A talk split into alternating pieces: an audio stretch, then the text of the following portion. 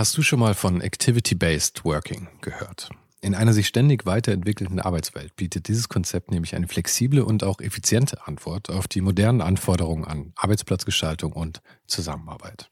Und die Serviceplan Group ermöglicht mit diesem Konzept seinen Mitarbeitenden, ihren Arbeitsplatz nach ihrem eigenen Bedarf und Tätigkeit zu wählen. Klassischer Schreibtisch, abgeschirmter Bereich oder gemütliche Couch. In den Houses of Communication findet jeder den Spot zum Arbeiten, der ihr oder ihm am besten liegt. Von Fokusboxen über Phoneboxen bis hin zu Meetingräumen findet so jedes Team die passende Umgebung, um produktiv und kreativ zu arbeiten. Dieses Konzept, das sicherlich wegweisend ist, wurde bereits erfolgreich in den Houses of Communication in München, Hamburg und Berlin eingeführt und wird auch schon an weiteren Standorten umgesetzt. Und wer würde nicht gerne auf so eine flexible Art arbeiten? Also schau mal auf der Karriereseite von Serviceplan vorbei. Den Link dazu findest du direkt hier in den Show Notes dieser Folge. Und vielleicht kannst auch du dann bald schon in den Genuss von Activity-Based Working kommen. Meine Aufgabe könnte sein, weiß ich nicht, so, ähm, dass ich so das, das Fähnchen der, der, äh, des, der Zuversicht ähm, laut hochhalte und das ähm, sozusagen für Dinge stehe, die, die positiv sind, die eben nicht äh, destruktiv sind und anti, sondern pro und, äh, und hell und, ähm, und sozusagen einschließend, nicht exkludierend. Das, das ist was, wofür ich stehe und, und, und, und auch relativ laut. Wir hatten keinen Plan, wo unser Gespräch hinführen sollte, aber gerade das hat uns eine Menge Raum gelassen. Ich muss aber auch ehrlich gestehen, dass mir der Arsch ein kleines bisschen auf Grundeis ging, als ich Mark Forster gestand, dass ich bis vor ein paar Wochen noch keine Ahnung hatte, wer er war. Aber wie oft kommt man schon in so eine Situation, dass man einen der bekanntesten Popstars Deutschlands kennenlernt, von dem man bis dahin noch nie gehört hatte? Deshalb habe ich ein bisschen gepokert und bin ziemlich unvorbereitet in dieses Gespräch gegangen, um eben gerade diese Experience voll auskosten zu können. Aber wer Mark kennt, kann sich wahrscheinlich denken, dass es nicht schwierig war, ein interessantes und auch sehr ehrliches Gespräch mit ihm zu führen. Wir sprachen natürlich über Marks neues Album Musketiere, über Chartplatzierungen und Streaming, aber wir sprachen auch über Popmusik an sich und wie sie heute gesehen wird. Außerdem erzählte er mir von seiner Zusammenarbeit mit dem Künstler Onur für das neue Plattencover, von seinem Verhältnis zu Social Media, über seine Gedanken darüber, ob er je wieder ein ganzes Album machen wird. Und wir sprachen über seine Prämisse, dass Popmusik auch klug sein darf. Falls du den Podcast noch nicht abonniert hast, ist jetzt der beste Zeitpunkt dafür. Jede Woche ein offenes und ehrliches Gespräch mit Menschen aus Kunst und Kultur, manche, die hinter den Kulissen arbeiten, andere auf dem Weg nach oben und dann eben auch Menschen wie Marc, die, außer mir offensichtlich, eigentlich jeder kennt. Abonnier den Podcast also jetzt gleich kostenlos in deiner Lieblings-App. Und falls du ohne den Hype unterstützen möchtest, kannst du das auch sehr gerne tun. Und zwar auf patreon.com slash ohne den Hype. Aber dazu sage ich ein bisschen später noch ein paar Worte. Oder indem du für den Podcast eine positive Review hinterlässt. Ich weiß jedenfalls jeden Support wirklich sehr zu schätzen. Und jetzt viel Spaß mit Mark Forster. Ich will jetzt gleich mal von Anfang an ehrlich sein, ja. Ja. Ähm, Sony hat mich angeschrieben vor ein paar Wochen oder ich weiß nicht, vor ein, zwei Monaten. Und da war ich gerade im Urlaub. Und ich stand in der Küche und sehe die E-Mail, die so reinkommt und lese. Und da schreibt mir dann ähm, eine bezaubernde Dame, ähm, ob ich Mark Forster interviewen möchte. Oh, wow. Also gehe ich ins Badezimmer, ähm, wo meine Freundin gerade aus der Dusche kommt und mein, hey, ähm, sag mal, weißt du, wer Mark Forster ist? Ah, okay. Ähm, ich hatte wirklich keine Ahnung. Es ist, ich habe irgendwie die letzten zehn Jahre auf dem Mond gelebt, offensichtlich. Okay. Und habe es nicht mitbekommen. Ihre, ähm, ihre Reaktion war dann auch entsprechend. Sie meinte nur, sag mal, willst du mich verarschen? ähm, nee, aber ich, ich wollte es nicht. Es war tatsächlich so. Ähm, also das hier mit offenen Kartenspielen hier. Ich habe seitdem auch versucht, möglichst wenig über dich zu recherchieren. Man kommt dann ja nicht so ganz aus, wenn man den Namen dann einmal aufgeschnappt hat. Ja. Und auf einmal tauchst du natürlich auch überall auf, vor allem wenn gerade ein neues Album droppt. Ja. Aber ich habe versucht, so wenig wie möglich zu recherchieren. Okay. Weil ich dachte, vielleicht ist es ganz nett, wenn wir uns einfach mal so kennenlernen können. Jetzt wären wir einfach zwei Dudes, die sich von einer Party über den Weg laufen. Interessant. Also sozusagen, du, du stellst dich vor als äh, jemand, der mich nicht kennt und der sich nicht auf mich vorbereitet hat. Ja. Interessant. Ja, aber ich dachte, vielleicht ist es wirklich ganz interessant für dich, weil ich meine, wie häufig passiert dir das in deinem Leben noch? Ähm, also, dass es jemand zugibt, passiert mir tatsächlich selten. Ja. So, aber ähm, ich meine, wenn ich ehrlich zu dir bin, ich habe so eine Liste gekriegt an, an Podcasts, sozusagen, weil es ja jetzt so wie so eine Art, ich finde, Podcast ist ja ein bisschen auch sowas wie, wie früher, was weiß ich, so ein Online-Magazin Mhm. oder so. Ne? Es ist ja jetzt ein, äh, es ist eine Sache äh, irgendwie geworden. Und letzten Endes, ähm, es, es gibt ein paar, die, die, ähm, die einfach so viel gehört werden, aus sich heraus. Und andere, die werden dann halt äh, abhängig vom Gast, der da ist, dann Mhm. davon ist das dann abhängig, wie viel, wie viele Leute das hören und so, ne? Und ähm, ich habe jetzt so, ähm, also auch wenn du mich jetzt nicht kannst, ich hatte jetzt nicht, ich habe jetzt nicht das Gefühl, dass ich jetzt unbedingt in Podcasts gehen sollte, um äh, mich weiter bekannt zu machen Mhm. oder so, sondern mir geht es dann tatsächlich um das Gespräch. Ich habe, ähm, ich hatte so eine Phase, da habe ich viel so, so Podcast-Sachen gehört und so und ähm, bin dem dieser, diesem äh, diesem einfach so vor sich hingelaber so ein bisschen überdrüssig geworden, Mhm. einfach weil ich es zu viel gehört habe. So. Äh, deswegen hatte ich ehrlich gesagt gehofft, dass du dich ein bisschen vorbereitet hast und dass wir jetzt ein interessantes Gespräch führen sozusagen. Okay. Und jetzt bin ich gespannt, in welche Richtung, in welche Richtung das geht. Ja, also meine Vorbereitung bestand hauptsächlich daraus, dass ich das Interview von 2019 und den Podcast mit Nils Bokelberg gehört habe.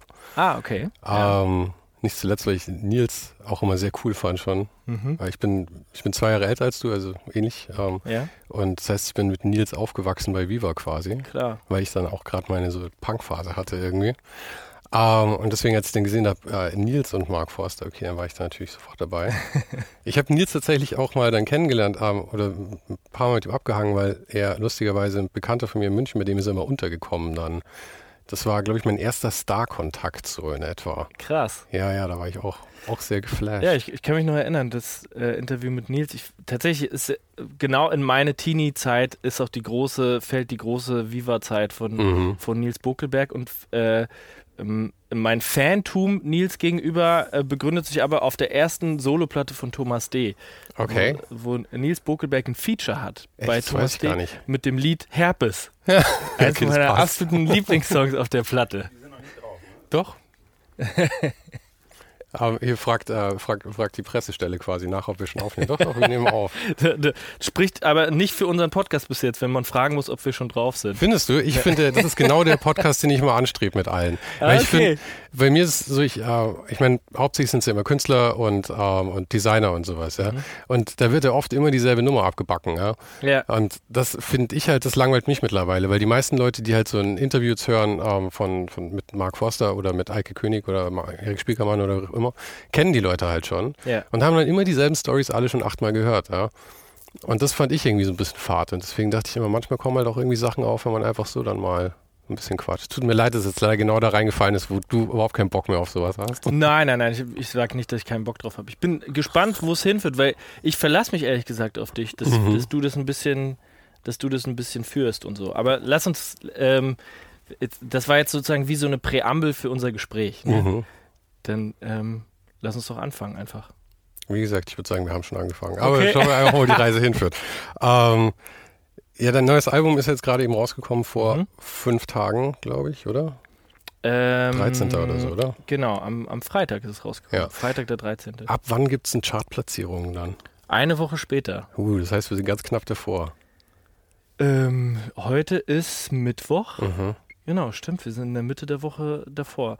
Wobei ich, ähm, ich ehrlich gesagt, ist mir das ähm, seit geraumer Zeit nicht mehr so wichtig. Ich Mhm. finde, die, ähm, die Charts sind, haben zumindest für mich total an Relevanz verloren. Dadurch, dass, ähm, dass es nicht mehr greifbar ist, sozusagen. Früher konnte man ähm, konnte man sagen, also das war auch schon, mit früher meine ich richtig früher, also Mhm. bevor ich überhaupt Musik gemacht habe, ähm, haben halt alle einfach irgendeine, irgendeine Vinyl, eine CD oder äh, eine Musikkassette gekauft Mhm. und dann wurde das zusammengerechnet und dann sozusagen der die meisten verkauft hat, war dann auf Platz 1 und der die zweiten meisten verkauft hat, war dann halt irgendwie so auf Platz 2 und so weiter. Und jetzt ist das voll anders. Jetzt ähm, ähm, gibt es so ein paar Tricks, ne, wie so, so Boxen verkaufen, wo dann Kugelschreiber drin sind und irgendwie USB-Sticks und sowas. Damit man überhaupt irgendwas Physisches noch los wird, oder wie? Nee, damit es teurer wird. Je teurer eine Einheit ist, desto ähm, mehr zählt sie für die, für die sogenannten Charts. So, und ähm, Wirklich? Das ist abhängig vom Verkaufspreis? ja.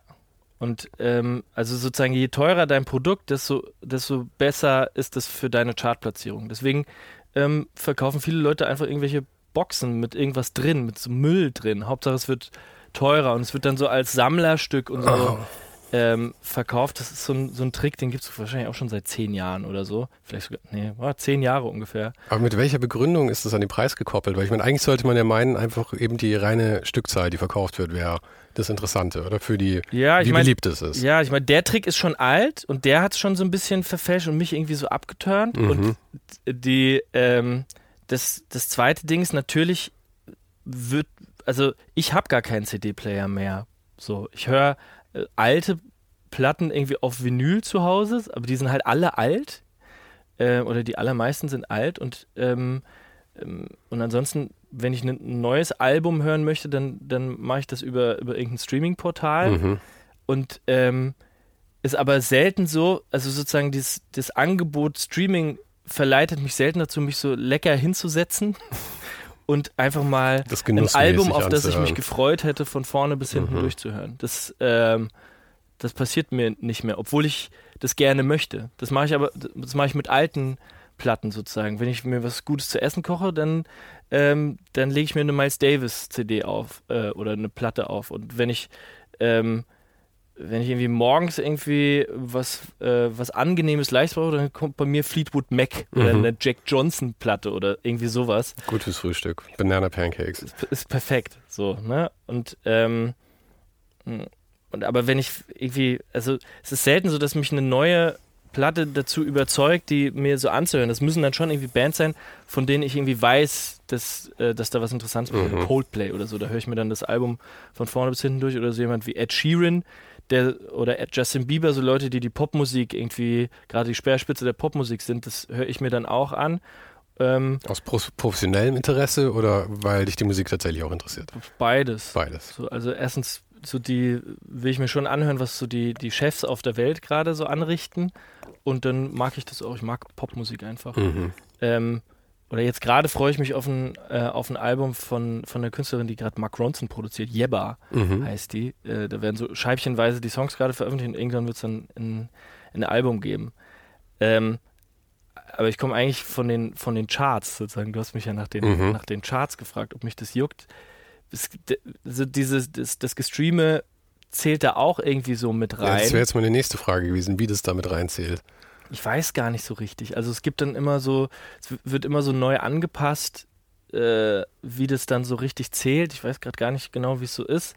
Aber ich meine, ein Stream ist ja jetzt auch irgendwie, finde ich, nicht zu vergleichen mit einem Album, das man mal gekauft hat früher, sondern das ist so, ich vergleiche das immer so, so, ich, als ich so in meinem Kinderzimmer war, habe ich mir eine Freundeskreis-CD gekauft und meine Mutter hat sich eine Robbie Williams-CD gekauft. Wir haben beide so eine CD gekauft Mhm.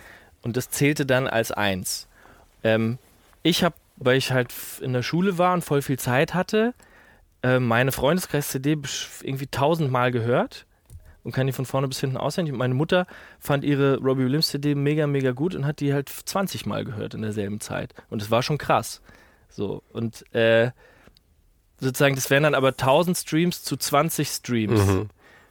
Und das ist irgendwie, das ist irgendwie weird. Und das zählt dann auch irgendwie mit rein, mit irgendwelchen komplizierten Schlüsseln, die immer so nachjustiert werden und so. Und ähm, ich finde, das funktioniert, also das stellt es für mich nicht dar. So, deswegen äh, interessieren mich die Charts jetzt nicht besonders. Ich freue mich natürlich, wenn ich auf, auf eine 1 komme, dann poste ich das auch. So, ich bin auf der 1, aber wenn nicht, ist es für mich wirklich nicht so schlimm. Mhm. Ähm, aber diesen Streaming-Sachen, aber das, ich finde das ich sehe es genauso wie, wie mit Telefonnummern. Ich kann noch alle Telefonnummern, die ich eingeben musste früher, aber seitdem ich ein Handy habe, wo es eingespeichert ist, kann ich mir keine einzige merken. Ich weiß nicht mal die Telefonnummer von meiner Freundin. Hm. Ähm, und mit den Streaming-Sachen ist es ja irgendwie ähnlich. Die CDs von früher, die kenne ich alle in- und auswendig. Aber seitdem man Sachen streamt, vergesse ich immer wieder, welche Künstler ich überhaupt gerade eigentlich gerne höre. Ja, das hat Vor- und Nachteile, ne? Mhm. Weil du, der, der Nachteil ist, dass du nicht mehr so richtig eine, eine Beziehung eingehst zu einem Künstler vielleicht, ne? Oder dass es ein neuer Künstler ein bisschen schwerer hat, wieder zu dir durchzudringen. Ähm, und das ist, dass du halt immer nach was Neuem suchst, ne? Mhm. Das, das ist, äh, Dinge wertvoller sind, nur weil sie neu sind. Und es wird dir auch immer vorgeschlagen, wieder genau solche Sachen. Genau, also neu, neu, neu, neu, neu. Mhm. Darum, darum geht es immer. Und dadurch erhöht sich die Geschwindigkeit und ich finde, manchmal leidet da die Qualität darunter. Ja, mit Sicherheit. Der Vorteil ist aber, dass du viel mehr Künstler kennenlernst. Dass du eben nicht nur die großen zehn der 80er Jahre kennst, Phil Collins, Tina Turner und, und, und so, sondern dass du halt irgendwie, du kennst 100, 200 Acts gleichzeitig und so und äh, und interessierst dich für die. Das ist natürlich auch irgendwie ein, ein Vorteil. Mhm. Ich glaube, dass, dass man, man wird nicht mehr so an die, an die Hand genommen. Man muss sich irgendwie versuchen, selber zurechtzufinden. Und ähm, da helfen uns so Sachen wie, wie Playlisten, dass man so eine Überschrift hat. Ich will jetzt irgendwie 70er Jahre Musik hören. Dann ist da irgendwie in einer Playlist halt, sind da halt 70, 70er Jahre Künstler oder ich will jetzt Musik von heute hören. Ja, ja, klar. Und dann sind da irgendwie tausend äh, Leute drin und so. Aber man kriegt halt häufig dann gar nicht mit, wer der Künstler eigentlich ist, sondern man weiß nur, auf welche Playlist das Es geht war. nur noch um, um, um Vibe. Mhm. So, und äh, das ist, glaube ich, als, als Hörer und als Konsument cool, aber für einen äh, für einen Künstler ist es ein bisschen schwieriger, sozusagen. Vor allem, wenn man so, wenn man Platten macht, die äh, also wenn man überhaupt Platten macht und, und wenn man Alben macht, die, ähm, die nicht, erstens nicht einfach nur Hitversuche sind, sondern irgendwie so eine Stringenz haben. Mhm. Und wenn man ein bisschen audiophiler sein möchte, also sich ähm, einen Aufwand betreibt, um ein Album zu machen, dann braucht man einfach länger als zwei Wochen. So. Sondern man braucht einfach äh, Monate, manchmal Jahre und so. Und, ähm, und dann wirft man halt so zwei Jahre in so ein, in so ein, in so ein Schlund. So. Mhm.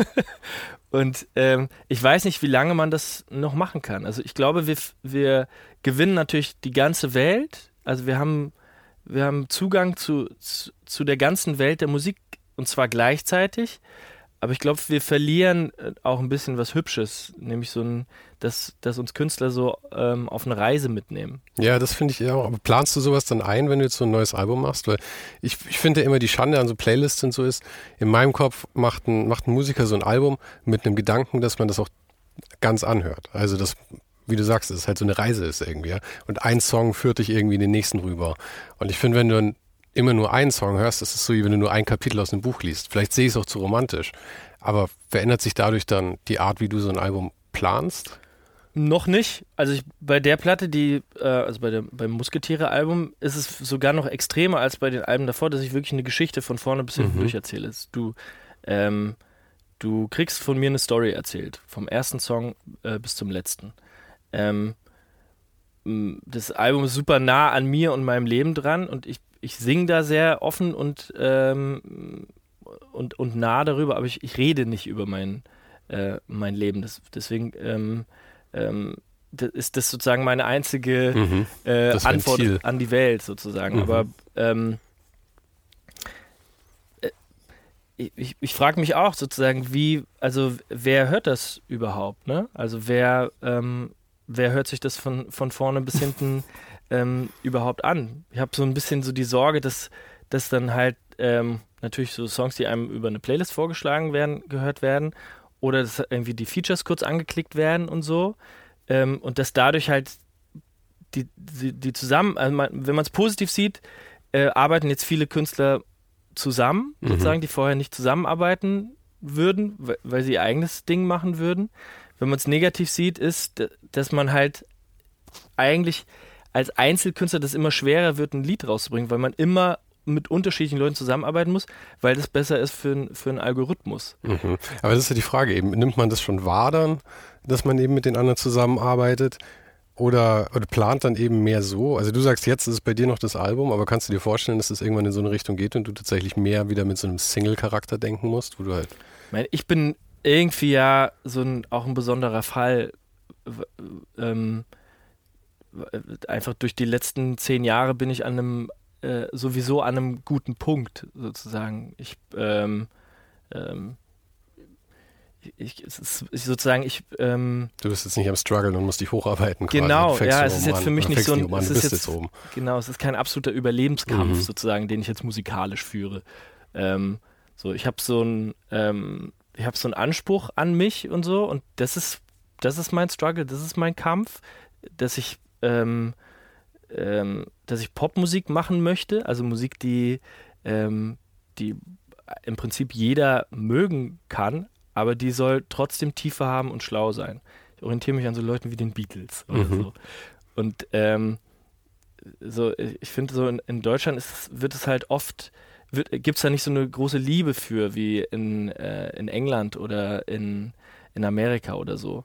Also äh, hier trifft man halt voll oft Leute, die, die sich was drauf einbilden, dass sie kein Radio hören mhm. oder die dieses, die das gut weil das, finden, weil dass das sie zu Mainstream ist oder dass warum? sie nix, dass sie nichts kennen mhm. sozusagen, was irgendwie aber für unsere Kultur total relevant ist und ähm, ne, das ist, ist, wenn man so, ich will jetzt keine, äh, keine Popkultur-Vorlesung halten, aber es ist, ist schon sozusagen aus der, äh, aus unserer Geschichte ist es ja, ähm, ergibt sich das aus der Logik. Das ist so, das, das, es gab so eine dunkle Zeit des, äh, des deutschen Schlagers sozusagen, der dann so in der, ähm, in der Mitte stand und, ähm, und daraus hat sich so ergeben, dass so die Leute, die was auf sich halten, eher ähm, ähm davon abseits sich ihre, ihre Nischen gesucht haben. Meinst so. du, es kommt daher, dass es so eine, so eine Geschichte wirklich hat, dass die Musik heute, wenn die, also wenn das Qualitätslevel auch während der Schlagerzeit da gewesen wäre, mehr Leute heute dazu stehen könnten, dass sie auch Popmusik hören, oder wie? Oh, ich weiß nicht. Also es ist, ist, auf jeden Fall eine steile These, aber Aha. wahrscheinlich, wenn du noch, noch weiter zurück, zurückgehst, irgendwie in den Zweiten Weltkrieg und so, ne? Äh, da wurde einfach in, in, dieser Zeit super viel Kultur ähm, vertrieben und kaputt gemacht in, in Deutschland. Und so eine, ähm, so eine, äh, ja, so eine Liebe dafür auch kaputt gemacht. So. Und, und danach gab es eine, nach dem Krieg gab es eine Zeit, glaube ich, da gab es einfach Wichtigeres oder ja, ja. Ähm, Dringlicheres, um das man sich gekümmert hat, als jetzt die, ähm, äh, die Kultur. So. Aber gerade in solchen Zeiten sagt man dann ja auch immer, es ist sowas ja auch voll wichtig, dann die Kultur eben nicht schleifen zu lassen. Und gerade Popmusik ist ja auch was, das ist ja auch zu einem gewissen Grad da, so als Enjoyment, damit die Leute sich besser fühlen. Oder das ist ja gerade in so dunklen Zeiten eigentlich voll wichtig, dann sowas zu haben. Ja, und es ist vor allem, es ist, es ist nicht elitär. Mhm. Also ähm, ich finde, gute Popmusik ähm, ähm, darf, darf klug sein ne? und darf was erzählen und darf irgendwie ein, ein Gefühl erzählen oder ein, ein Momentum beschreiben, äh, aber muss sich nicht verklausulieren, mhm. sozusagen nur um des Verklausulierens wegen. Ähm, das, das, nervt mich, das mag ich irgendwie nicht, wenn ich so das Gefühl habe, so, yo, also gib dir doch mehr Mühe und dann könnte ich mehr Leute verstehen. Ja, also, aber ich habe jetzt niemand Konkretes im Kopf, aber es ist so ein, einfach so eine, so eine, so eine Grundhaltung, die, ähm, die, die, die ein bisschen doof ist. Und wenn du aber nach England gehst oder so, ähm, da gibt es halt so eine, ähm, so eine Wertschätzung für genau das, sozusagen. Natürlich, weil die, weil die Engländer äh, die, sozusagen die, diesen Zugang zu Amerika haben und das, das englische Popstars dann auf einmal Weltstars werden. Ja, das Publikum ist natürlich auch viel größer immer, da kann sich noch mehr, mehr so Kreise rausbilden. Genau, oder? und dadurch kriegt es natürlich ein höheres Gewicht. Also auch das lässt sich irgendwie erklären, aber es gibt trotzdem so eine, so eine Grundhaltung zu, ähm, zu Popmusik und so einen Grundrespekt dafür. Hm, es wird, das wird, bei uns wird es ganz oft so abgetan, als wäre das äh, erstens, äh, jeder, der erfolgreich ist, macht das nicht selber. Hm. Ähm, äh, äh, zweitens, äh, das, das kann nicht gut sein, wenn das in, im Radio läuft oder jeder mag oder so, dann ist das schon mal irgendwie verdächtig und so. Und äh, dadurch. Äh, Aber verdächtig dadurch ist gut, ja. ist es auch oft so, ne? Dass, dass, ähm, dass das dadurch wird die Popmusik auch nicht besser, sozusagen, wenn man äh, wenn das immer in so eine Ecke gedrängt wird. Manchmal ist es so self-fulfilling prophecy, manchmal ist es auch irgendwie so. Aber es ist ja auch einfach so eine Zahlensache, oder? Ich finde, in jedem Gebiet ist das so. In der Kunst hast du ein paar gute Design, ein paar gute äh, Musik, ein paar gute, aber die Masse ist halt immer so, weiß nicht. Deswegen war ich auch total geflasht, als ich zum Beispiel das erste Mal ähm, äh, Freundeskreis gehört habe oder so. Also Max Herre irgendwie, da ist mir das erste Mal klar geworden, so mit als frühe Teenagerzeiten, hey, da ist jemand, der macht halt irgendwie Rapmusik und halt also Popmusik im weitesten Sinne, was halt populär war. Ähm, und die Texte sind halt einfach super, super durchdacht oder halt auch was, ich meine, gut, Max Herre war damals auch noch ein bisschen jünger, die Themen waren vielleicht noch ein bisschen anders, hm. wie er da rangegangen ist. Aber ich meine, er ist halt ein paar Jahre älter als ich. Für mich war das so jemand, zu dem man dann irgendwie aufschauen kann. Und, aber ich meine, so Leute und auch so jemand wie du ist ja dann irgendwie vielleicht schon eher die Ausnahme auch in so einem weiten Popfeld, oder? Jemand, der wirklich irgendwie eine Aussage da reinpacken will und nicht nur halt was verkaufen will. Oder vielleicht auch irgendwie nette Musik machen will, aber ohne halt. Ich habe bei dir auch gehört, dass du den Gedanken halt auch hast, dass du dieses Thema Liebe oder halt diese Freundlichkeit irgendwie, dass du das ja auch ganz bewusst irgendwie verbreiten möchtest und dir das nicht nur so glücksbärchenmäßig aufgesetzt wird. Nee, also. also das finde ich halt schön, aber vielleicht auch rar, oder? Mm, ja, also ich, ich, es mischen sich da jetzt so ein paar Gedanken so, ne? Also wenn du, also ähm, ich glaube, also natürlich, wenn man so in, in so einen Popmusiker wie mich so eine Art äh, gesellschaftliche Aufgabe reinprojizieren mhm. will. Ähm, die kriegt man immer auch, wenn man sie nicht will, befürchte ich. Ja, also, genau. Die, die hat man irgendwie, ne? Und ich, ich finde natürlich ähm, durch, durch sozusagen irgendwie eine Art von Relevanz, egal wie, wie hoch die ist, ähm, die man vielleicht hat als dann irgendwie als äh, einfach als Musiker oder als Sänger, ähm, ergibt sich irgendwie irgend so eine Art Aufgabe auch. Ne? Ähm, und äh, meine ist es wahrscheinlich nicht wie, wie so wie Herbert Grönemeyer mit so einer übergroßen Brille bei Aspekte zu sitzen und irgendwie so Armin Laschet einzuordnen mhm. oder so. Das ist jetzt wahrscheinlich nicht meine, meine Aufgabe. Kann, kann noch kommen, dass, dass ich dann, wenn ich auch irgendwie 60 bin oder so, dann da so sitze und dann so Sachen sage. Im Augenblick fühle ich das nicht. Im Augenblick finde ich, ist das schon, schon abgedeckt.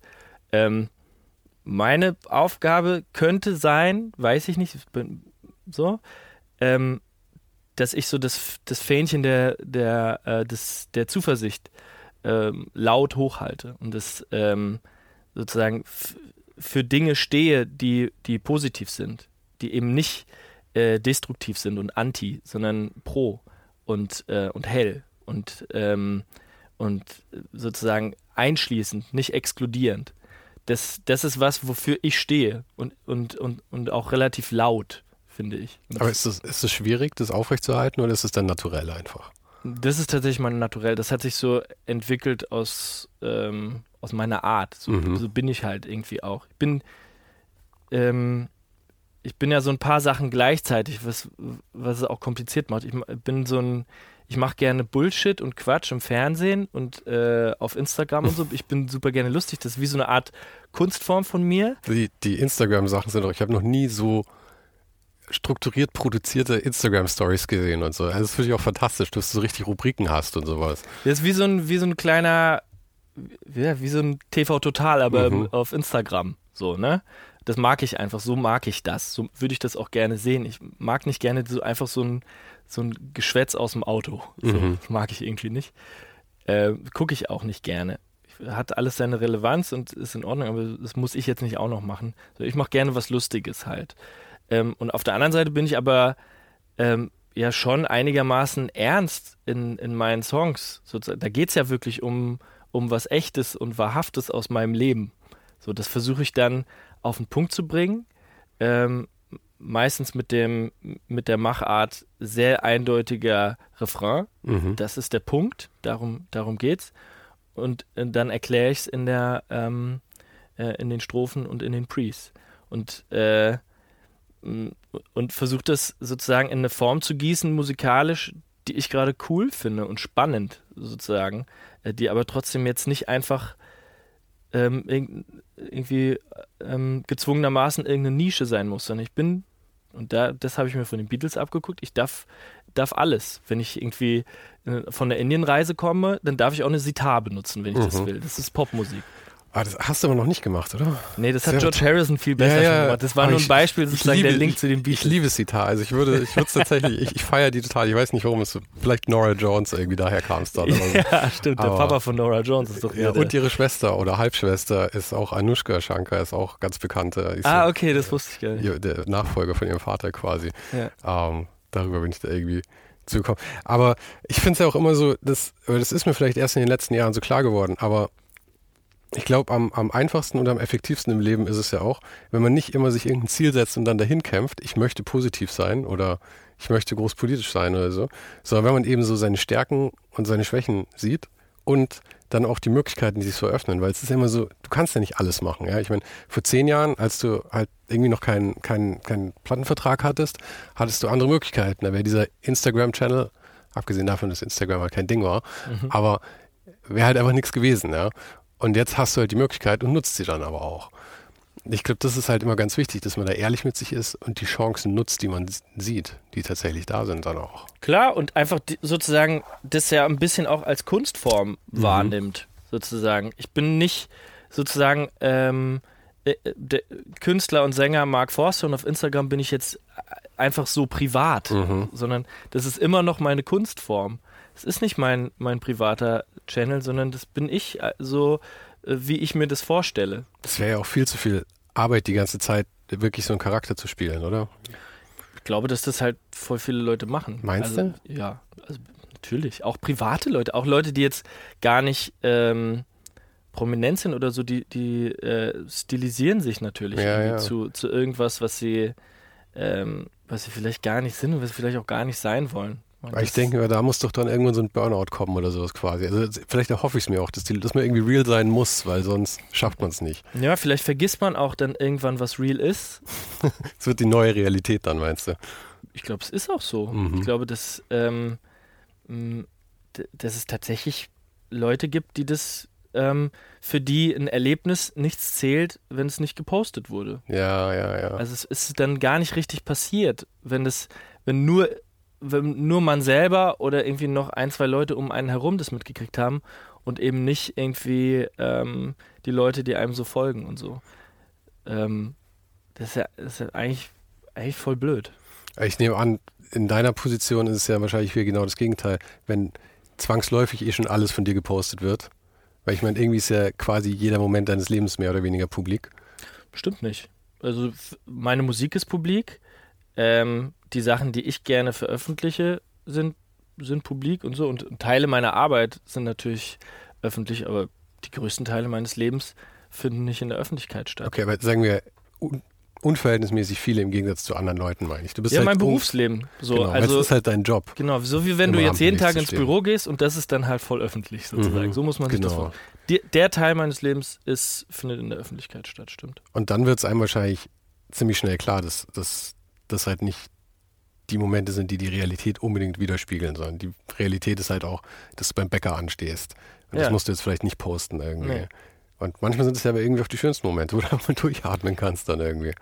Ja, ich meine, ähm, ich glaube so, äh, wir sind gerade so, ich glaube, wir sind so eine komische Generation, die Mhm. wir so irgendwie zwischen 30 und 40, wir ähm, sind da schon irgendwie voll dabei, habe ich das Gefühl, ne? in dieser äh, Insta, sogar manche so wie ich, sogar noch in dieser TikTok-Welt und so. Oh, ma- machst du da so richtig mit? Ja, das ist mein TikTok? größter Social-Media-Kanal, Oh, TikTok. wow. Okay, da habe ich mich echt noch nicht hingetraut. Da habe ich, da hab ich Sorge, dass ich den Anschluss irgendwie schon verpasst habe. Also so Das Gespräch vom Alter her. Ja, das Gespräch habe ich schon oft geführt, Mhm. äh, ist aber Quatsch, sozusagen. Das, ist, das war mal ein Spielzeug für Kinder und ist, ähm, ist aber jetzt so eine andere Art von, ähm, von Social Media. Aber es geht nicht um Spielzeug. Ich habe Sorge, dass es mir zu, dass es zu schnell ist, quasi. Dass ich das, dass ich Mhm. da auch so richtig mitspielen kann. Die, ich glaube, die Sorge brauchst du nicht haben, weil, weil, ähm, äh, weil sich das natürlich vielleicht sogar noch mehr als, als Insta ja anpasst. Mhm. Weil du dann, wenn du dich jetzt für Kunst interessierst, hast du ähm, ist das wie eine, wie eine kleine Kunstblase, in die du dich begibst, so nach und nach.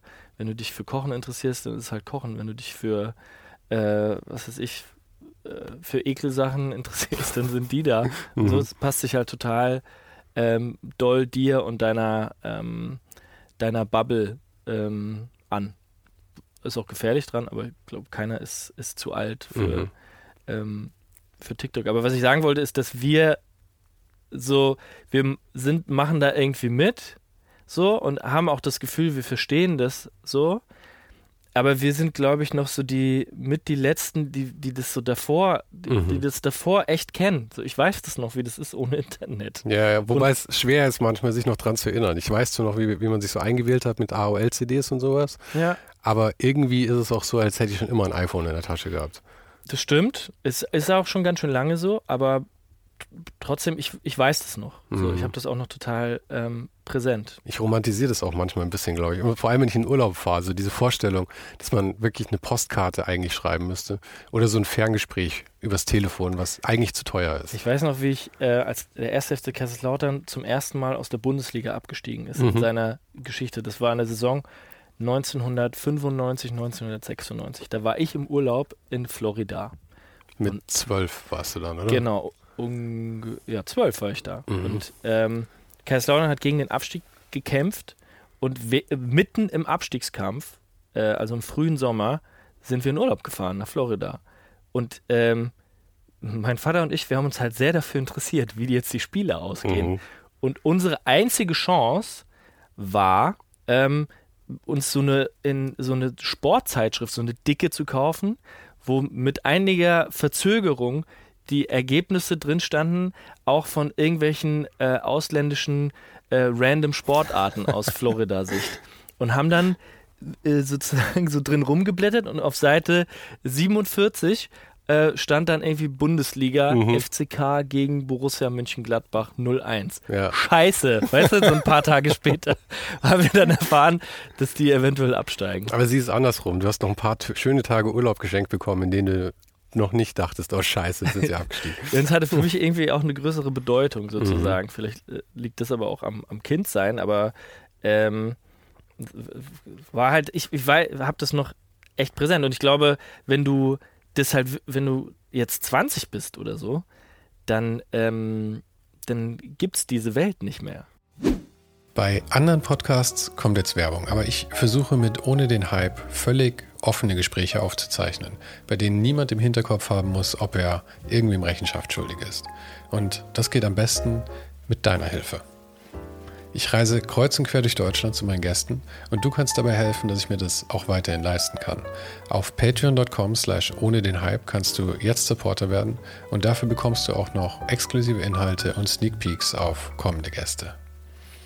Den Link findest du auch nochmal in den Show Notes und auf der Website. Du kannst ja gleich mal vorbeischauen, während dieser Podcast weiterläuft.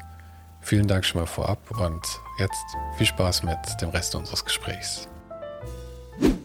Aber das mit der größeren Bedeutung, glaube ich, liegt nicht nur an dem Kindsein, sondern wirklich alles, wofür du mehr arbeiten musst, bedeutet dir auch mehr.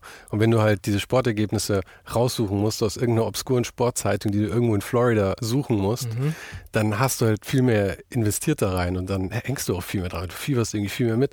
Das ist halt ein bisschen schade, es geht so ein bisschen verloren.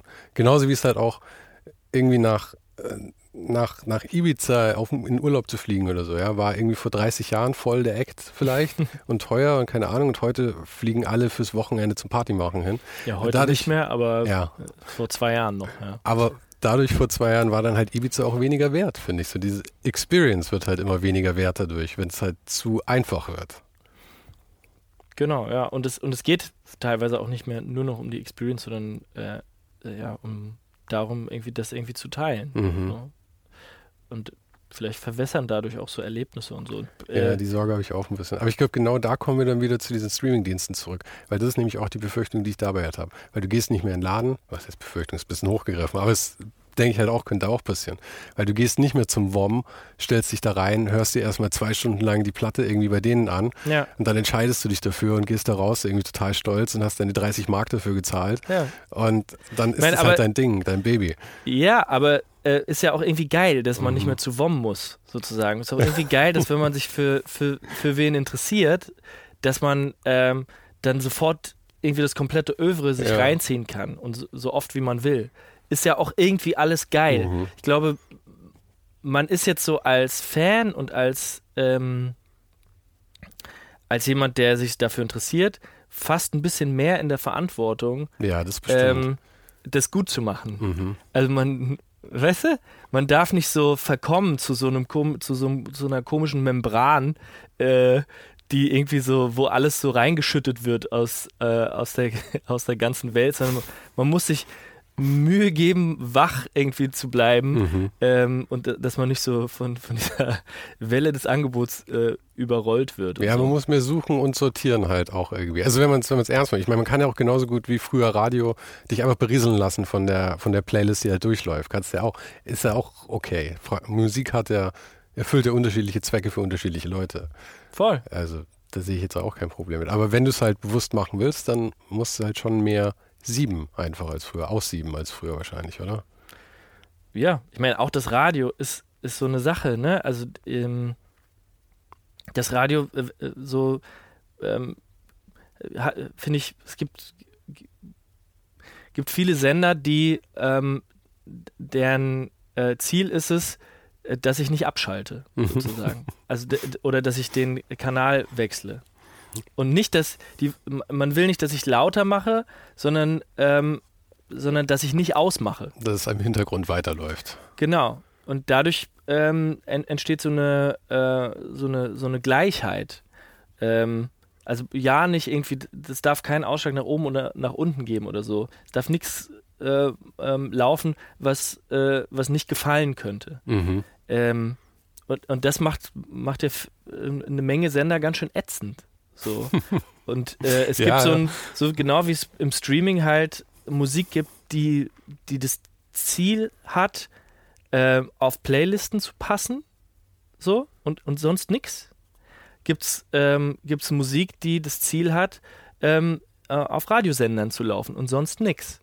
Und das ist irgendwie kacke. Weil eigentlich ist es doch, das Spannendste ist doch, wie wieder diese, die meine Freundin die Beatles hervorziehen darf, dass die halt ähm, spannende Musik machen, was die für spannend halten ähm, und, und sich da doll Mühe geben mit George Martin im Abbey Road, das irgendwie derbe aufnehmen und so.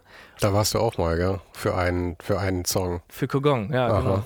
Da kam im, im Chorus äh, Paul und John vor, deswegen dachte ich, ich muss da Ah. das Lied im Abbey Road aufnehmen. Ah, sorry, ich habe dich unter Team, es war ein Teamwechsel, sorry. Aber wenn die, sozusagen, wenn äh, die Beatles haben, wollten sich Mühe geben, haben, ähm, haben was Spannendes gemacht und trotzdem kann es im Radio laufen.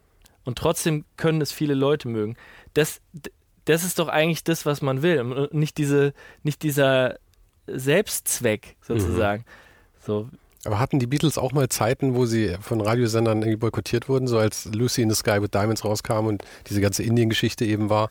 Da waren sie doch bestimmt auch ein bisschen kontrovers mal eine Weile, oder? Kann schon sein. Oder John Lennon hat, hat doch äh, mal behauptet, dass, äh, dass er bekannter ist als Jesus Christus. Ja, ja. Also, ich glaube, das, äh, das hat in, in manchen Teilen der USA irgendwie dafür gesorgt, dass die äh, nicht gespielt wurde. Ja, aber in der englischen Kirche war es wahrscheinlich jedem egal.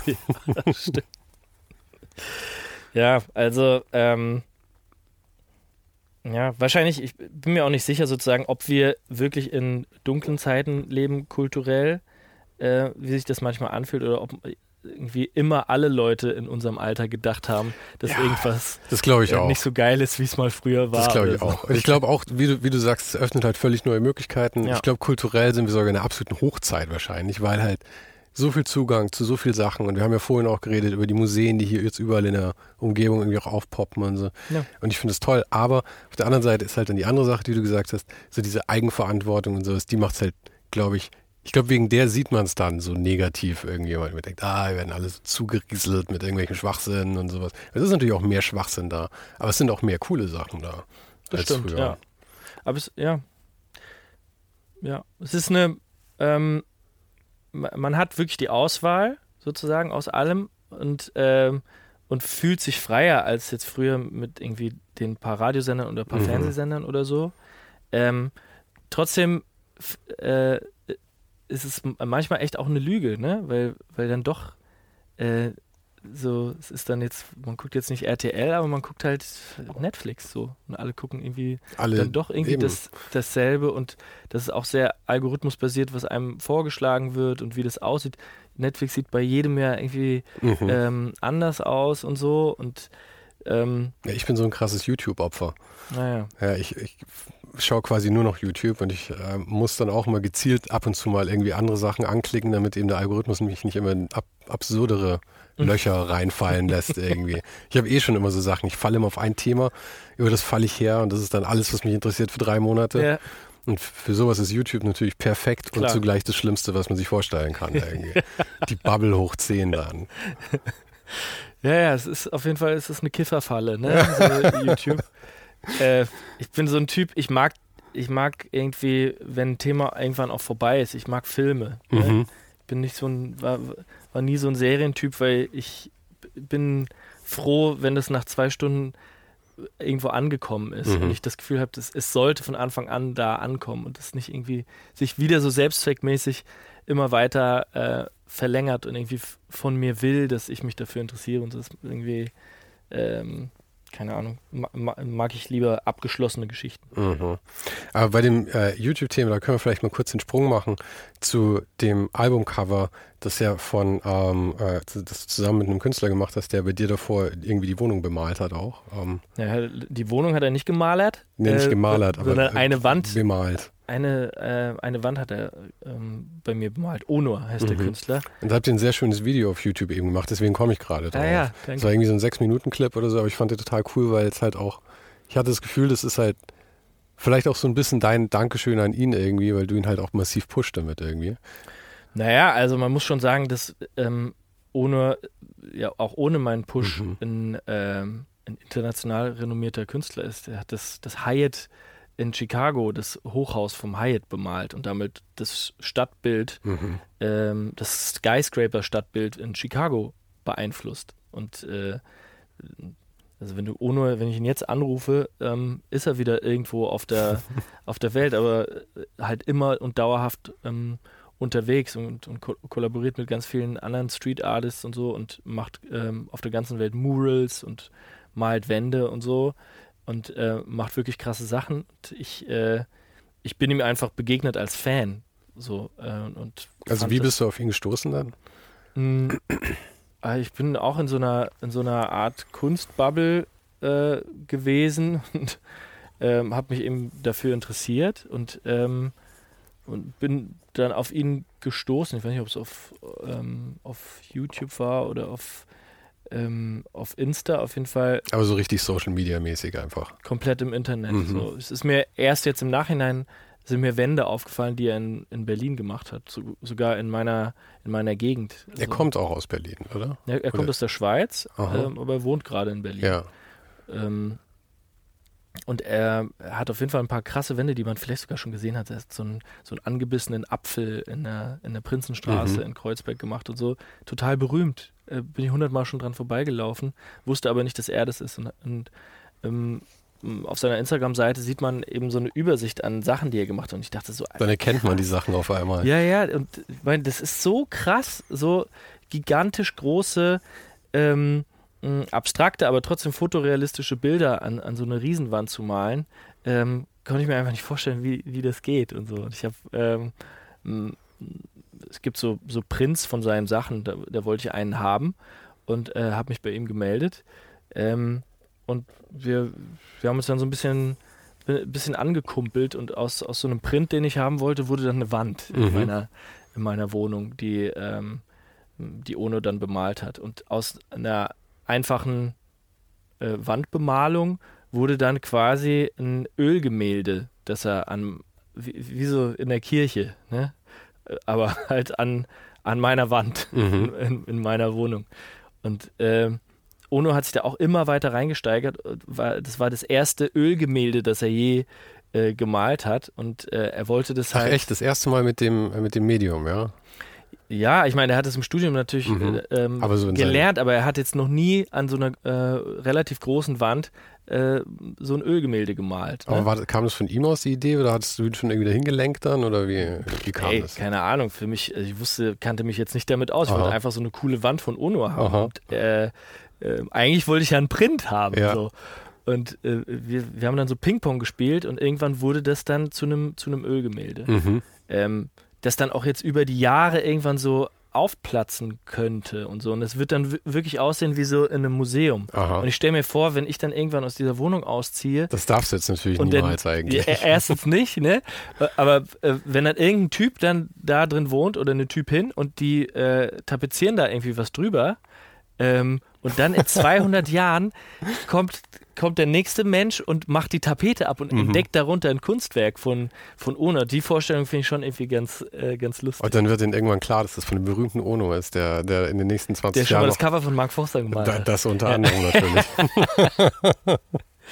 Ja, und daher ähm, kannten wir uns. Und natürlich, äh, so ein Ölgemälde ähm, kostet halt wahnsinnig viel Zeit, Mhm. weil es immer wieder trocknen muss. Weil du, äh, du hast immer wieder äh, Wartezeiten dazwischen. Und dadurch war ohne über Monate immer wieder ähm, einfach bei mir zu Hause und Mhm. war so wie so ein Mitbewohner, der hatte teilweise auch einfach einen Schlüssel und ist dann so reingekommen, während ich weg war und so Mhm. und hat dann da so ähm, ähm, äh, daran weitergearbeitet, ist dann zwischendurch wieder rumgereist durch die Welt und äh, hat Wände gemalt, kam dann wieder zurück und hat weitergemalt und so. Und das war ein Prozess über Monate. Und ähm, dann war das Bild irgendwann fertig. Und er, erst dann, dann war Ono auf einmal wieder weg. Mhm. So, das war, war ein bisschen komisch. Ja, seltsam irgendwie, wenn, wenn, wenn man sich so begleitet über so eine Zeit, irgendwie auf so eine Art. Ja, ist weird. Es war Ja. dann, ja, äh, wir haben es gar nicht gemerkt, dass wir in so ein Projekt reingerutscht sind und ähm, dann war das Projekt auf einmal wieder vorbei. Und ähm, es war dann schon auch echt eine Zeit später, anderthalb Jahre später oder so, dass ich überhaupt erst angefangen habe, ähm, an, an, an Musketiere zu schreiben. Und ähm, im Produktionsprozess von Musketiere wurde mir dann klar, ich will nicht, dass da so ein, einfach ein Foto von mir vorne drauf ist, so wie bei den letzten Platten, sondern ähm, da sollte irgendwas anderes drauf als ein Foto von mir. Und ähm, ich bin mir nicht sicher, ob ich jemals wieder ein Album machen werde. So, bin mir einfach nicht sicher. War ich mir nach der letzten Platte aber auch nicht. Und nach der ersten auch schon. Beziehungsweise nach der ersten hast du, habe ich mal gehört, meintest du, die, bei der zweiten denkst du, es könnte möglicherweise die letzte sein. Bei der ersten dachte ich, ist die, das könnte die letzte sein. Die, die, Also denkst du es bei jedem Album irgendwie. Ja, irgendwie schon. Nur ähm, diesmal denke ich es nicht wegen mir. Also bei den ersten Platten dachte ich so, ja, okay, es will jetzt halt einfach keiner ein Album von mir Mhm. mehr hören. Und diesmal denke ich irgendwie, dass es sich halt vielleicht in eine andere Richtung entwickeln könnte, dass man gar nicht mehr Alben macht, sondern irgendwie was anderes. Äh, was weiß ich, was man in zwei, drei Jahren macht. Das Mhm. ähm, bewegt sich auch ein bisschen immer wieder schneller. Auf jeden Fall so ein Album so wie jetzt mit einem Cover und einem, einer CD und einer Vinyl und so, bin ich mir nicht sicher, ob, ob ich das in zwei, drei Jahren, ob, äh, ob man das noch macht. Äh, und äh, dieses Album ist sehr, sehr besonders für mich auf, auf, aufgrund des Inhalts und ich, ähm, ähm, ich habe mich halt entschieden, es, es zu machen und wollte dann irgendwie ähm, vielleicht mich auch von dem Medium Album oder von dem Konzept Album äh, verabschieden damit. Mhm. Ich wollte so ein, äh, so ein Cover haben, dass ich in irgendwie, wenn ich das in 20 Jahren aus diesem Vinylschrank neben Fleetwood Mac und den Beatles halt so ziehe, ähm, stolz drauf sein und wollte nicht einfach, dass das ein, ein cooles 2021 Artwork ist, sondern ein Kunstwerk. Mhm. Und, ähm, Wie cool ist das, dass man, dass man die eigene Platte rauszieht zwischen Fleetwood Mac und den Beatles? Ist geil, ne? Hängt Mega, natürlich von der? Platte ab, aber Ja. äh, ich find's, ich find's schon geil. Deswegen, ich bin schon immer auch sehr stolz drauf, wenn das auf Vinyl gepresst ist. Mhm. Äh, weil ich bei einer CD habe ich immer das Gefühl, ich könnte, hätte die auch selber brennen und ausdrücken können und so. Gibt es CDs noch? Gibt noch CDs, ja. Echt? Ich hätte gedacht, es gibt nur noch Downloads und Vinyl jetzt wieder. Dass es CDs auch noch gibt, war mir irgendwie nicht so richtig bewusst, um ehrlich zu sein. Ja, das ist, glaube ich, aber ne, wieder eine Bubble. Also ich glaube, es gibt schon noch ganz schön viele Leute, die auch CDs kaufen Mhm. und die einlegen äh, und hören. Aber ähm, ich glaube, dass sich das davon wegentwickeln wird. So. Mhm. Also das ist alles spricht dafür, dass, dass es das nicht mehr so lange gibt.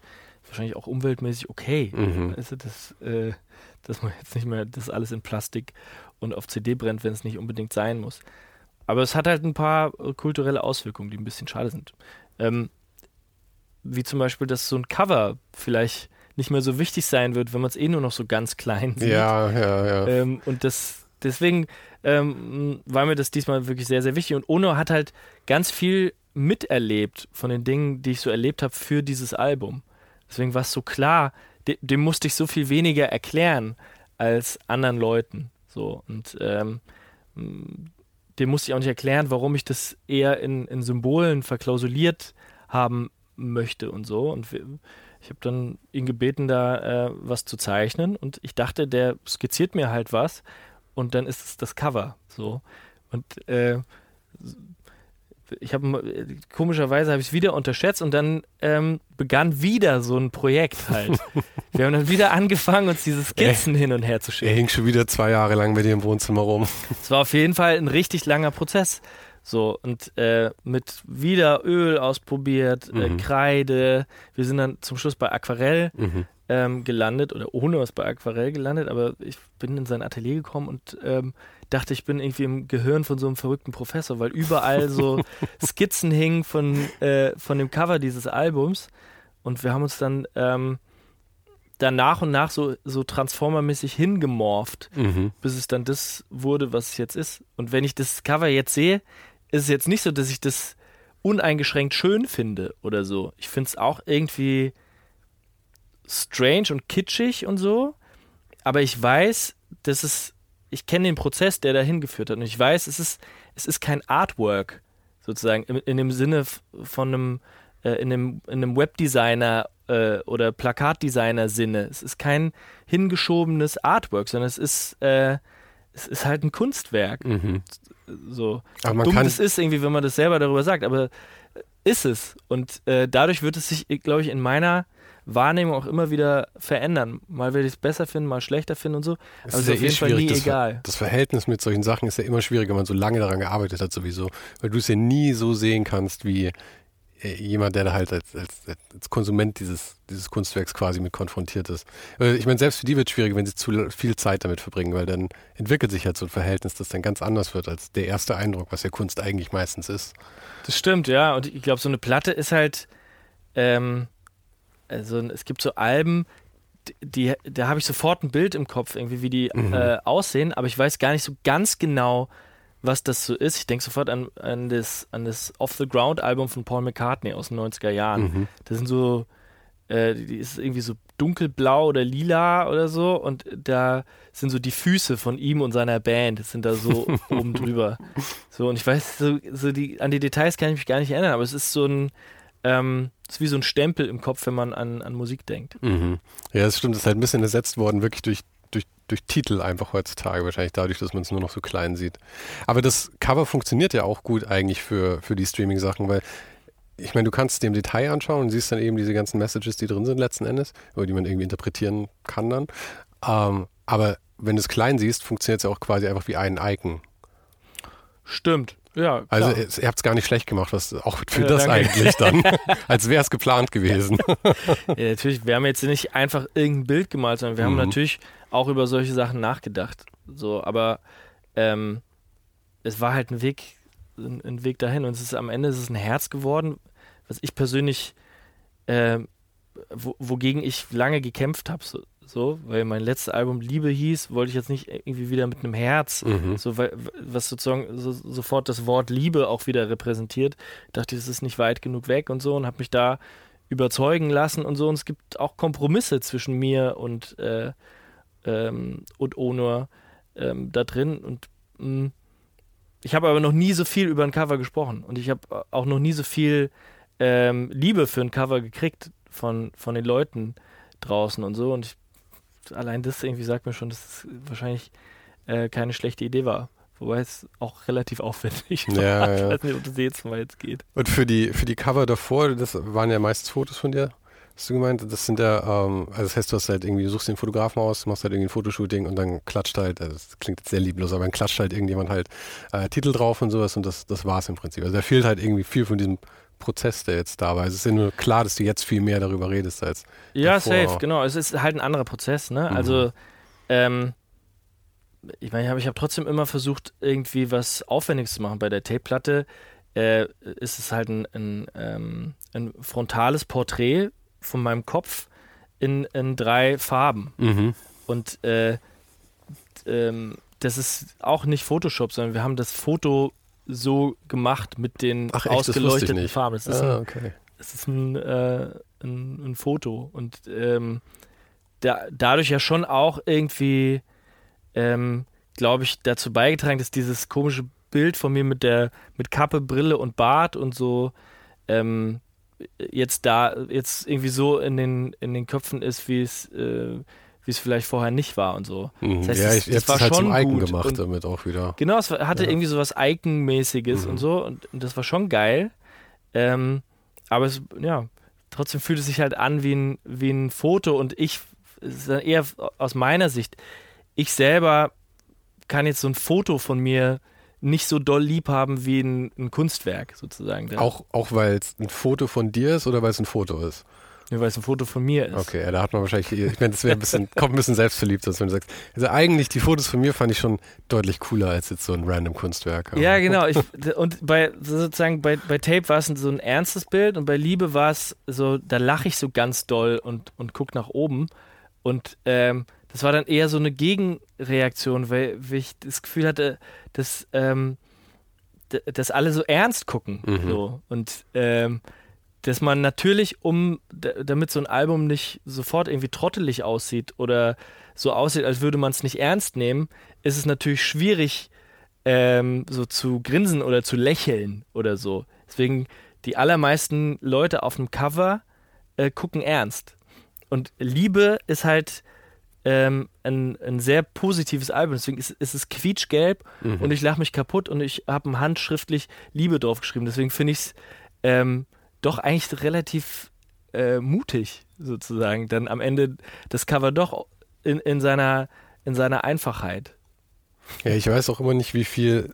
Also ich weiß natürlich nicht bei so einer Plattenfirma, wie das überhaupt läuft. Macht man so einen Vorschlag und dann, äh, ich meine, gibt es da Marktforschung drumherum oder so, oder ist am Ende dann das, was ihr beschließt, passiert dann auch?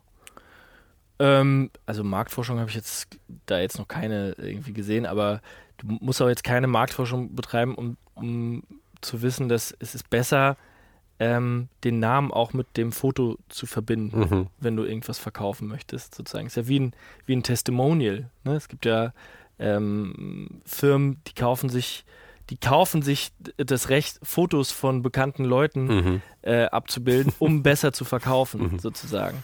Ja, ich meine, darauf ist natürlich auch die komplette Werbebranche letzten Endes aufgebaut, von, von irgendwelchen Calvin Klein Anzeigen bis zu Gerhard Schröder für Bier oder sonst Genau. was. Und natürlich, wenn du dann selber darauf verzichtest bei deinem eigenen, in Anführungsstrichen, Produkt, Mhm. ist natürlich irgendeine Art Nachteil. So. Ne? Ja, ich meine, du bringst ja auch deinen eigenen Marktwert auch mit rein. Ich meine, das ist ja dann vielleicht auch die mutige Entscheidung, eben wenn du dann Kunstwerk drauf machst, statt ein Foto von dir, weil du halt irgendwie diese, dieses äh, Markenbild, das du halt erschaffen hast über die zehn Jahre, eben auch mit der Brille, dem Bart und dem Käppchen ein, wie du eben gesagt hast, dass du das mal nicht nutzt.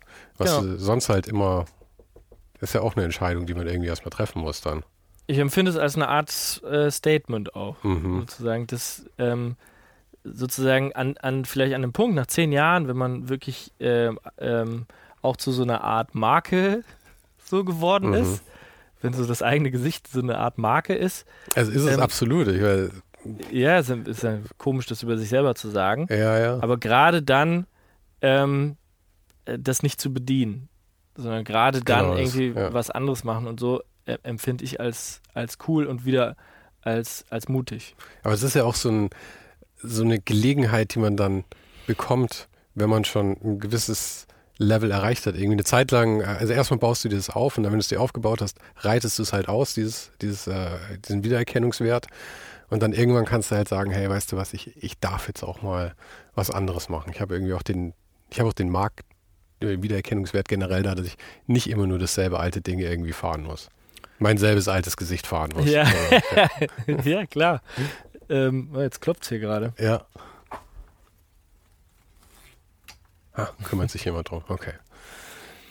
Ähm, ja, genau. Und es ist jetzt, äh, ähm, sagen wir mal, marketingtechnisch ist es nicht der, der, der schlauste Move äh, meines Lebens gewesen. Ähm, aber ich glaube, für, fürs Album ist es toll. Ja. Jetzt muss, äh, ich meine, es geht ja nicht alles immer um Marketing und so wie du eben sagst, auch die Chartplatzierungen sind dir eigentlich relativ egal. Ich meine, dann, klar, ich meine, mach lieber ein, ein Album und ein Cover, mit dem du irgendwie happy bist und das halt. Ja, aber halt man cool darf nicht ist. missverstehen. Die sind mir, die Chartplatzierungen sind mir nicht egal, ähm, äh, weil ich nicht irgendwie hoch in den Charts sein möchte, Mhm. sondern äh, weil ich ein Problem habe mit den Charts. Ich verstehe das nicht. Ich, und ich ähm, finde das nicht so ganz richtig. So, ich finde es, das, äh, die Welt hat sich davon wegentwickelt, dass es Single- und Albumcharts gibt.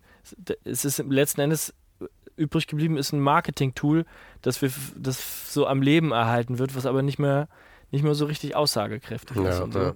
ja, aber es wird halt alles immer so reduziert dann auf Zahlen auch irgendwie immer. Das ist halt, wie du sagst, halt wenig aussagekräftig. Weil gerade bei Musik Genau. und gerade bei deiner Musik, die eben auch sehr emotional ist, ich meine, das, ich mein, das klingt jetzt vielleicht sehr romantisch, aber letzten Endes ist es ja wahrscheinlich viel interessanter, was das auslöst bei einzelnen Personen, als wie viele Personen es insgesamt jetzt gehört haben. Ja. Ähm, und ich meine, also es gibt ähm, Alben von mir, die, die also wirklich extrem viele Personen gehört haben, die aber nicht hoch in den Charts waren. Mhm. Und das Album, über das wir jetzt sprechen, äh, ist, also die Wahrscheinlichkeit ist relativ hoch, dass es, ähm, dass es f- vielleicht sogar auf, der, auf Platz 1 der Charts landet oder auf jeden Fall relativ Mhm. ähm, weit oben. Aber die, sozusagen, aber die Charts sind irrelevant. Mhm. Sozusagen. Also mich interessiert schon, wie viele Leute das hören. Und ich, äh, ich habe schon den Wunsch, dass das so viele Leute äh, wie möglich hö- hören und, ähm, und gut finden. Aber es gibt für mich nicht die Zahl, die das ausdrückt im Augenblick. Es gibt sozusagen die, die Streaming-Zahl sagt es nicht aus, die Chartplatzierung sagt es nicht aus, ähm, die Verkaufszahlen äh, sind die niedrigste Zahl von, von allem Mhm. aus, aus der Logik heraus, weil, weil keiner mehr einen CD-Player Mhm. hat und so. Es ist eher, finde ich, so ein Gesamteindruck, den man, äh, den man kriegt von einem, von einem Song oder äh, von einem Album. Ist das relevant? Mögen das viele Leute? Mir geht es gar nicht darum, dass viele Leute das haben, sondern mir geht es darum, dass das viele Leute mögen. Und Aber du kriegst doch bestimmt auch wahnsinnig viel Feedback irgendwie auf Social Media oder sonst irgendwie. Also generell halt viel Interaktion. ja, Kann man da, also ich weiß nicht, führt da irgendjemand eine Statistik drüber oder kann man es irgendwie so schätzen und empfinden irgendwie?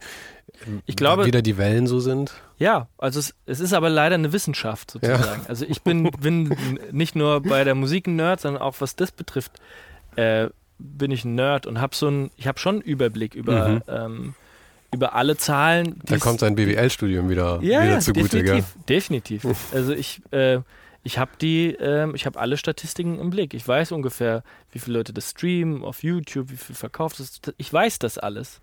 Ähm, und ich weiß aber auch sozusagen, was die Zahlen bedeuten und wo die herkommen und versuche die dann realistisch einzuschätzen. Mhm. Aber ich brauche die Mischung aller Zahlen und den Gesamtüberblick. Ich glaube, ich bin auch der Einzige, der sich wirklich für alle Zahlen so doll interessiert.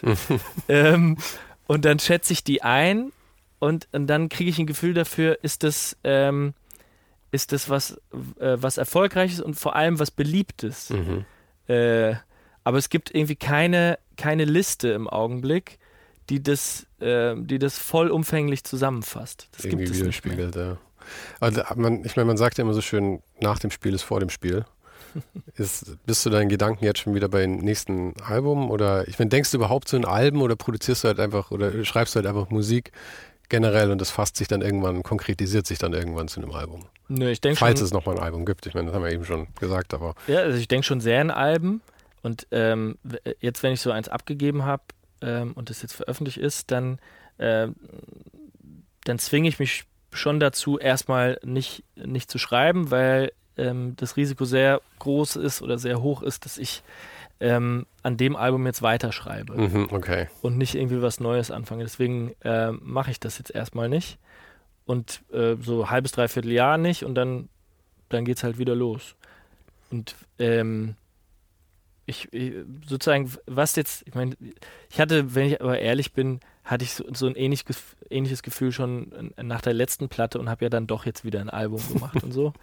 Ähm, und es ist jetzt auch nicht so ein Howard Carpendale, ich gehe auf meine letzte Tour Mhm. äh, gehabe, sondern ich, ich, ich finde, man, ich, man muss das einfach jetzt ein bisschen beobachten, mh, wie das Gefühl zu diesem, äh, zu diesem Konzeptalbum irgendwie so bei mir selber ist. Es klingt aber auch ein bisschen so, als hättest du irgendwie Bock drauf, von dem Format wegzugehen und was anderes zu probieren. Ja, also ich hätte vor allem Bock drauf, ähm, ein neues Format zu finden, das ich gut finde. Mhm. einfach neue Songs rausbringen alle vier Wochen, ähm, um irgendwas zu, ähm, um irgendwas zu befüttern, um den Algorithmus ähm, äh, anzufeuern oder so, wie man, wie man mittlerweile sagt. Manchmal werden Songs einfach released, damit der Algorithmus weiterläuft. Ähm, das finde ich einfach super kacke. Mhm. So, und das, das da habe ich keinen Bock drauf. Sondern äh, ähm, ich, ich strebe nach was anderem. So. Und ich glaube, es gibt voll viele, die genauso denken wie ich und so. Und dann geht man halt in dieser Streaming-Welt äh, ein bisschen unter, wenn man sich dem nicht unterordnet. Und äh, so, die Alternative zum Album ähm, hat sich für mich jetzt noch nicht aufgetan. Mal gucken. Ich, äh, ich suche danach. Ich möchte aber nicht mh, irgendwie alle drei Wochen irgendein Feature mit irgendjemandem raushauen, nur aus, aus dem Grund, etwas rauszuhauen. Das ist dann wieder einfach nur so zum Selbstzweck.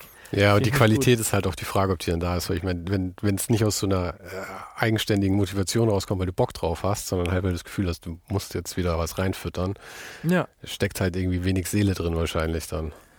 Ja, ich meine, nicht alle, die viel veröffentlichen, stecken keine Seele in ihre Songs. Aber es gibt natürlich Musikarten, die sich dafür besser mhm. eignen, sozusagen. Ähm, und es gibt natürlich Künstler, die, die vielleicht eher so ähm, Vibes und Flashs äh, in kurzen Episoden zusammenfassen und jetzt gar nicht so Songs oder Alben machen wollen, sondern einfach jetzt kurz zeigen wollen, wo bin ich jetzt in diesem mhm. Moment.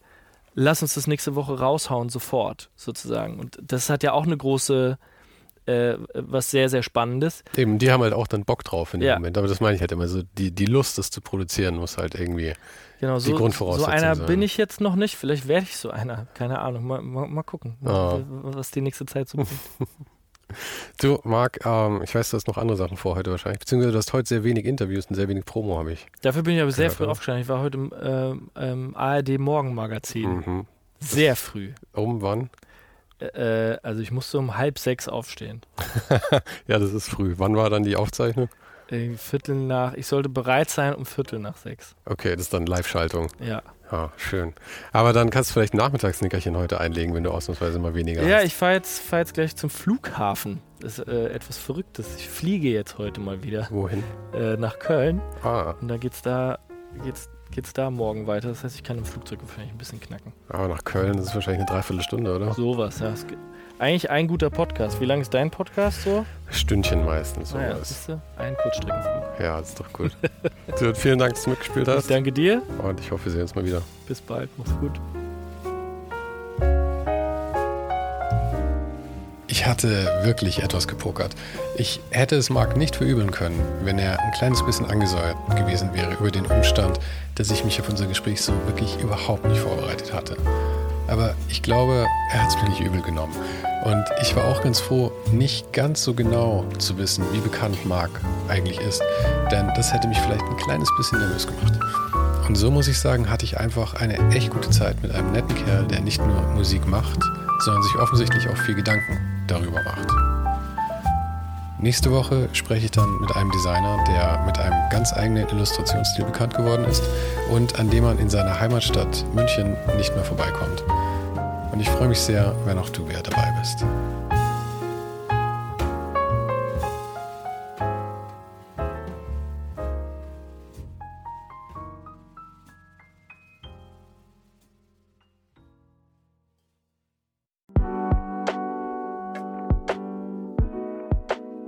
Das war's für heute. Falls du gerade eine von den älteren Folgen hörst, ist es gut möglich, dass du jetzt ein zweites Outro hörst. Lass dich aber nicht von mir verwirren. Ich bin gerade dabei, ein paar Änderungen zu machen und dafür muss ich 150 Folgen neu schneiden und nochmal uploaden. Du kannst dir wahrscheinlich vorstellen, dass das ein kleines bisschen dauert. Falls du mich und die Show supporten möchtest, gibt's dafür ein paar Möglichkeiten. Auf patreon.com slash svensaro gibt's jede Woche Bonusmaterial exklusiv nur für Supporter. Und das für nur ein paar Euro im Monat, mit denen du mir helfen kannst, ohne den Hype noch lange, lange für dich weitermachen zu können. Es hilft natürlich auch immens, wenn die Show wächst und dazu kannst du deinen Teil beitragen, indem du deinen Kollegen und Kolleginnen davon erzählst. Freunde, Familie, du weißt am besten, für wen das noch was sein könnte. Und zu guter Letzt, falls du es noch nicht gemacht hast, bewerte die Show jetzt gleich mit fünf Sternen in deiner Podcast-App.